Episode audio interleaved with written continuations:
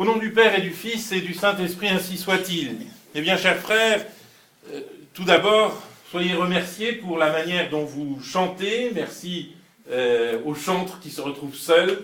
Euh, Il y, a une succession de dédits entre l'organiste et puis l'abbé qui apparemment était victime du marathon, une victime collatérale du marathon. Et il n'est pas le seul, mais bon. Et merci en tout cas de manifester par votre participation euh, vocale, et bien combien euh, cette messe est une messe pleine de joie. Elle est pleine de joie parce que nous sortons du Triduum pascal, de ces célébrations de la Semaine Sainte, de cette euh, manifestation de joie à Pâques, et que nous restons dans cette joie. Vous savez, c'est le principe de l'octave. L'octave, c'est très simple, c'est huit jours la fête. Quand on est heureux, eh bien, cette fête, elle dure dans notre cœur. Lorsqu'on est heureux, c'est pas une espèce de, feu de paille de ces gens qui font la fête euh, brusquement et puis tout s'éteint quand les lampions s'éteignent. Lorsqu'on est heureux, eh bien, cette joie demeure et elle, euh, elle se manifeste effectivement au long des jours. Alors, pour toute l'année, nous avons pris cette euh, réserve de joie au spectacle de la résurrection du Christ, et cette fête dure bien huit jours. Cette octave, huit jours la fête de Pâques, nous, vivons dans l'esprit du ressuscité. Euh, cette joie n'empêche pas déjà les premières difficultés de se manifester parmi les apôtres, et vous avez évidemment cet exemple extraordinaire de Thomas, qui d'une certaine façon nous est plus utile par son doute que tous les autres par leur foi, comme dit Saint Grégoire le Grand. Thomas nous est utile par son doute. Pourquoi? Eh bien, tout simplement parce qu'il montre que les apôtres ne sont pas des, allumés du bocal et que quand on leur dit le Christ est ressuscité, eh bien, ils demandent à voir. Ils sont les témoins du Christ. Alors, est-ce qu'il est normal que la foi comporte le doute? C'est souvent une question qu'on me pose, et je dirais chaque année, à l'occasion de ce récit évangélique, je le redis, la foi et le doute sont compatibles. Saint Thomas d'Aquin le dit à sa façon dans la Somme théologique quand il dit croire et savoir ne sont pas la même chose. Si on sait, effectivement, on ne doute pas. Mais si on sait, on ne croit pas non plus. Or, quel est le moyen que Dieu a inventé pour que nous soyons près de lui? Ce n'est pas le savoir, et nos pauvres petites catégories mentales explosent, si vous voulez, devant l'infini divin. Nous, nous ne sommes capables que de répéter ce dont nous avons une connaissance à travers l'essence et d'en tirer des lois générales, d'en tirer euh, des représentations générales, mais c'est tout. Pour tout ce qui est ce monde surnaturel sans lequel le monde d'ici-bas n'a pas de sens, pour tout ce qui est de ce monde surnaturel, notre seule manière d'y atteindre profondément, c'est la foi. Et Thomas, avec son doute et dans son doute, est un merveilleux exemple de foi. C'est lui qui d'ailleurs a la plus belle profession de foi de tout l'évangile. Parce que lorsqu'il tombe aux pieds du Seigneur, il n'ose même pas toucher les plaies comme le, le Seigneur l'y invite. Il tombe à ses pieds, il lui dit Mon Seigneur et mon Dieu. C'est-à-dire, c'est le seul qui dise clairement au Christ Eh bien, vous êtes un homme, nous avons mangé avec vous, nous avons vécu avec vous, nous vous avons écouté, nous vous avons suivi. Vous êtes un homme et vous êtes le créateur du ciel et de la terre. Et vous êtes l'éternel. Et vous êtes l'absolu. Et vous êtes les deux en même temps. Mon Seigneur et mon Dieu. Et vous voyez que là, Thomas est beaucoup plus profond qu'il n'y paraît. Parce que on cite souvent ces, en, séparant du contexte, cette ultime béatitude du Christ, heureux ceux qui croient sans avoir vu. Et on se dit, ben, Thomas il a vu, donc il a été dispensé de la foi. Mais non. Il a vu et il a cru. Il a vu le Christ ressuscité, il a constaté la résurrection du Christ, mais il est allé au-delà de ce que ses sens lui indiquent. Il est allé au-delà de l'humanité du Christ. Et d'une manière unique, il a affirmé sa divinité. Et dans un acte de foi. Car cette divinité du Christ, ce ne sont pas ses sens qui euh, ont pu le renseigner là-dessus. Ses sens ont pu le renseigner sur la résurrection du Christ. Oui, le Christ s'est vraiment relevé des morts. Oui, nous pouvons le constater. Ce n'est pas un esprit. Voyez, si un esprit a des os et de la chair, comme euh, j'en ai. Donc cela, nous pouvons le constater, mais aller de là à cette idée que le Christ est vraiment le Fils de Dieu, c'est un acte de foi. On constate aussi chez Saint Pierre, et alors un petit peu plus tard, à la Pentecôte, Saint Pierre, euh, comme vous savez, les apôtres étaient vraiment quand même un petit peu perdus, il faut bien le dire, et pas, prêts à faire des grands actes de courage après la mort et la résurrection du Christ. Ils étaient enfermés au Cénacle, l'Esprit Saint leur tombe dessus, et Saint Pierre va prêcher à tous les gens qui étaient attirés par le bruit euh, entendu dans cette maison, et il leur dit, vous avez crucifié l'auteur de la vie. Vous voyez comment, si, rapprochant Saint Pierre et Saint Thomas, on peut montrer cette foi dans la divinité du Christ. Le Christ ressuscité, relevé des morts, est le seul homme qui se soit jamais relevé des morts. S'il s'est relevé des morts, c'est parce qu'il est plus qu'un homme. Et qu'est-il de plus que l'homme? Il est vraiment, pour retrouver la vie après la mort, il est vraiment l'auteur de la vie. Et en tant qu'auteur de la vie, il est, oui, le Fils de Dieu. En lui était la vie, Saint Jean, et la vie était la lumière des hommes.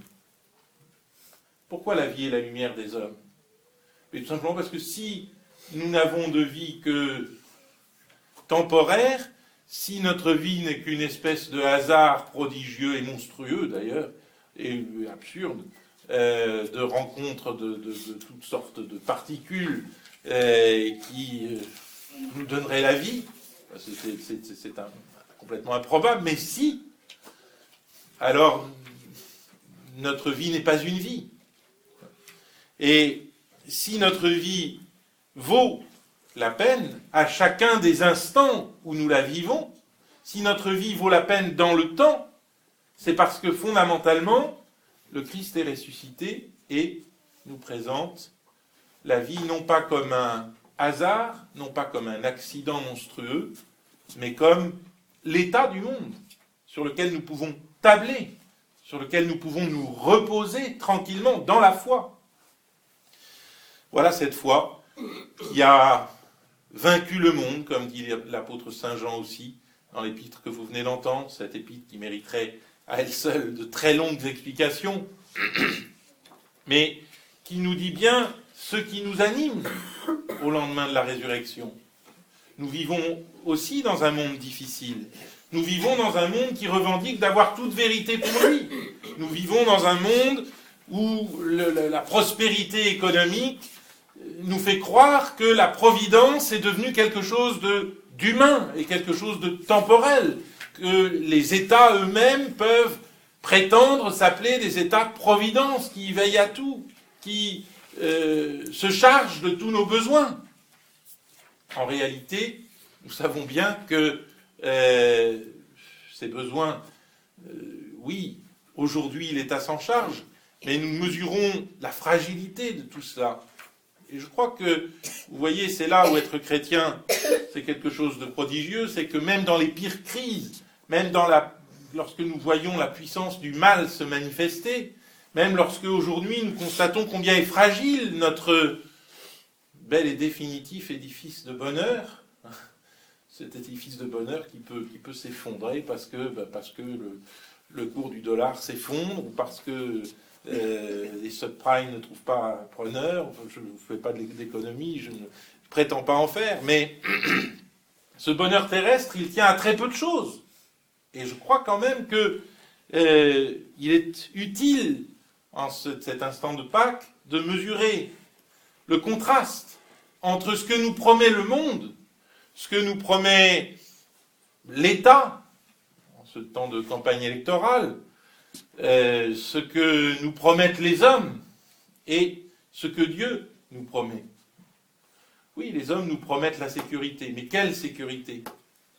Et savons-nous si seulement le monde est capable par lui-même d'assurer sa propre sécurité En revanche, parce que nous croyons à la résurrection, quoi qu'il arrive, et quelles que soient les perturbations qui traversent notre existence, nous sommes plus forts que tout cela. Notre foi a vaincu le monde. C'est une étrange et longue guerre, dit Pascal, qu'il y a entre la violence et la vérité ou on pourrait dire aussi entre l'immédiateté que le monde nous propose et cette quête intérieure profonde de la vérité. Étrange et longue guerre parce que le monde et la vérité n'ont pas les mêmes armes. Les armes du monde sont immédiatement visibles et Dieu sait que ce cinéma du monde attire nos yeux et nos esprits tous les jours devant l'écran de télévision. Et pourtant, la vérité est plus forte que cela. Elle est plus forte parce qu'elle elle seule a pour elle l'éternité. Elle seule a pour elle la véritable stabilité. Une stabilité qui ne dépend pas des aléas de l'existence. Une stabilité qui a trouvé place dans notre cœur. Si vraiment nous vivons de l'Esprit Saint, si notre cœur est habité par l'Esprit Saint, quels que soient les doutes qui nous traversent, j'y reviens dans un instant, eh bien nous pouvons dire que nous avons vaincu le monde. Nous pouvons dire que la joie de la résurrection l'emportera toujours sur les fausses promesses du monde. J'aime beaucoup cette formule de Saint François Xavier qui est assez réaliste. Le monde est un menteur qui ne tient jamais ses promesses. C'est très, très simple, c'est très basique, et c'est très vrai.